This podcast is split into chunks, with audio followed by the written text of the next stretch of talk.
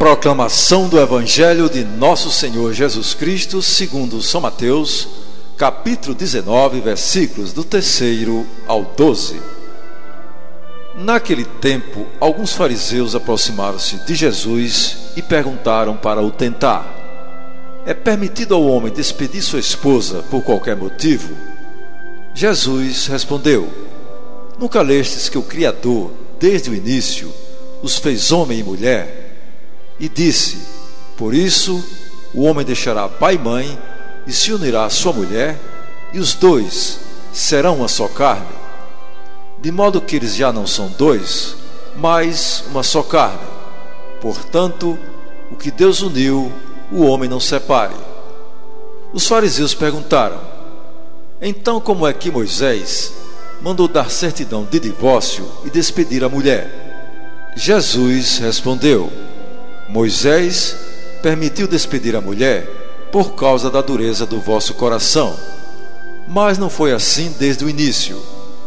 Por isso eu vos digo: quem despedir a sua mulher, a não ser em caso de união ilegítima, e se casar com outra, comete adultério. Os discípulos disseram a Jesus: Se a situação do homem com a mulher é assim, não vale a pena casar-se. Jesus respondeu: nem todos são capazes de entender isso, a não ser aqueles a quem é concedido.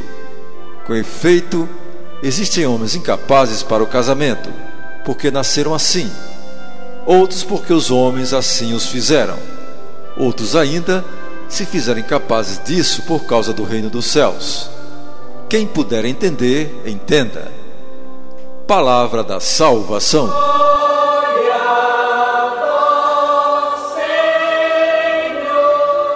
Amados irmãos e irmãs, Jesus ensina sobre a unidade e a indissolubilidade do matrimônio.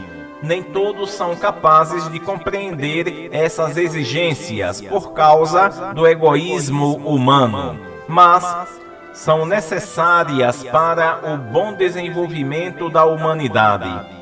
A fidelidade é um dom semelhante ao celibato daqueles que não se casam por amor ao reino de Deus. Este dom é fundamental para a continuação da igreja doméstica, a família, a qual só poderá ter a sua dignidade no respeito mútuo entre os cônjuges, entre o casal e na dedicação de uma educação sólida e sadia dos filhos.